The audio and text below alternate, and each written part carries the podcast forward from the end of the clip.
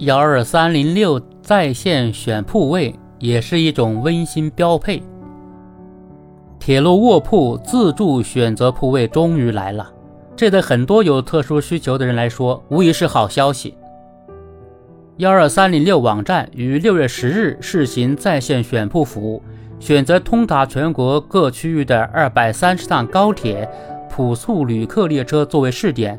对普速列车软卧和动车组软卧、一等卧、二等卧等铺别提供在线自主选铺服务，同时继续实行对六十岁以上老人等重点旅客优先分配下铺的服务。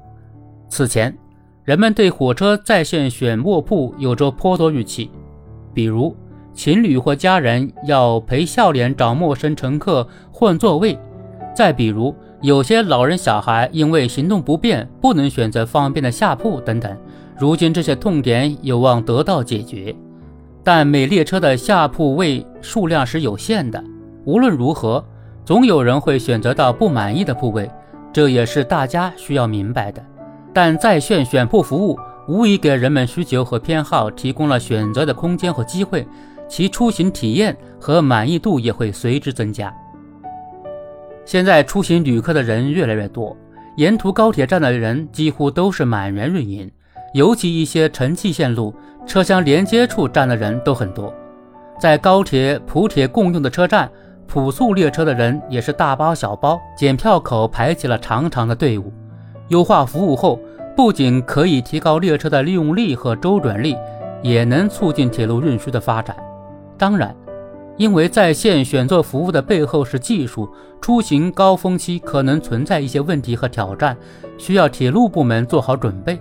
同时，在线选铺服务需要与车站、车次等各个环节进行协调和配合，以确保服务的顺畅运行。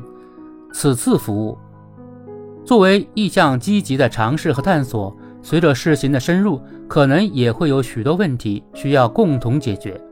近年来，铁路部门在服务细节上呈现出诸多亮点和新意，而这种变化被舆论及公众敏锐捕捉。尤其在春运、暑运期间，这种底向人心的变化，对于提升公信力、强化与乘客及公众的信任和理解大有裨益。每次的服务升级和人性化措施出台，其实都指向铁路转型升级中的理念巨变。如今。在选铺和接触上优化服务，赢得的不单单是市场的口碑，更是民心民意。长远而言，有助于铁路部门服务匹配多元化的市场需求，进而转化为民众可期待、可求的获得感。